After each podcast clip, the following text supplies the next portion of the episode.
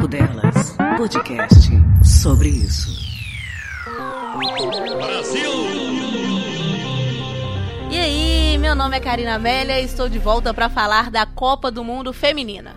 E agora eu estou mais tranquila, estou com a voz mais feliz, porque eu venho falar de classificação do Brasil para as oitavas de final. Isso mesmo, você que pensou que a gente não ia conseguir chegar muito longe, a gente conseguiu, viu? A gente já está nas oitavas de final e vencemos a Itália por 1 a 0 com gol de quem? Com gol de Marta, a rainha desse futebol feminino e não só do futebol feminino, mas de Marta a gente vai falar um pouquinho mais pra frente. O Brasil venceu a Itália pelo último jogo do grupo C e classificou para as oitavas de final. Um empate já classificaria a nossa seleção, mas com uma vitória foi um pouquinho melhor, né? A gente classificou ainda em terceiro lugar, porque a Austrália conseguiu ali buscar o segundo lugar e aí ficou Itália, Austrália e Brasil, mas o importante é que a gente classificou para a próxima fase da Copa do Mundo. O gol da Marta veio aos 29 minutos do segundo tempo, um gol de pênalti e não foi um gol qualquer não, viu? Com este gol, a Marta fez o seu 17º em Copas do Mundo. E o que que isso significa? Significa apenas que a Marta é a maior artilheira da história dos mundiais. A maior de todos os mundiais. Sabe de quem que ela roubou esse recorde? Simplesmente de Miroslav Klose. Falei bonito, meu alemão aqui. Miroslav Klose, que era o alemão que tinha esse título de artilheiro de mundiais, que tomou inclusive do Ronaldo, mas brasileiro, né, gente? E o que que a Marta fez? Pegou de volta este lugar de artilharia, trouxe de volta pro Brasil e agora ela é a maior artilheira das histórias de todas as Copas do mundo. E aí eu te pergunto, a Marta está certa ou não em pedir a igualdade de gênero no futebol, a equidade no futebol e também em todos os outros lugares, claro. Você acha que ela merece ou não? Gente, é óbvio que ela merece. Não tem nem o que discutir. Olha quanto que essa mulher é importante pro futebol. Muito importante mesmo. Vale lembrar que hoje ela jogou novamente com a chuteira preta, que é uma chuteira sem patrocínio, em nome da iniciativa Go Equal, que aí a Marta conseguiu mais uma vez fazer um gol, mostrar novamente a chuteira que estava com o símbolo dessa iniciativa, que é o símbolo da equidade no futebol. Gente, não tem pra ninguém. A Marta é a Marta e é isso. Só isso que eu posso dizer. A Marta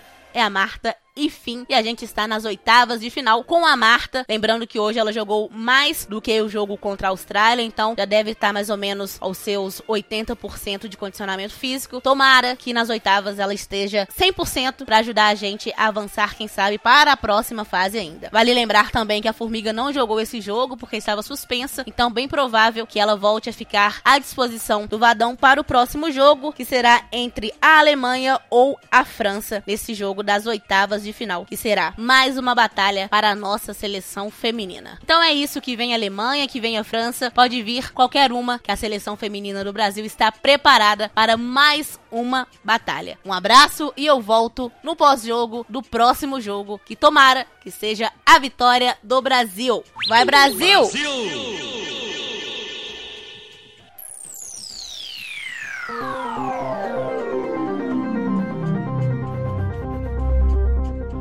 Você ouviu Papo Delas, podcast sobre isso.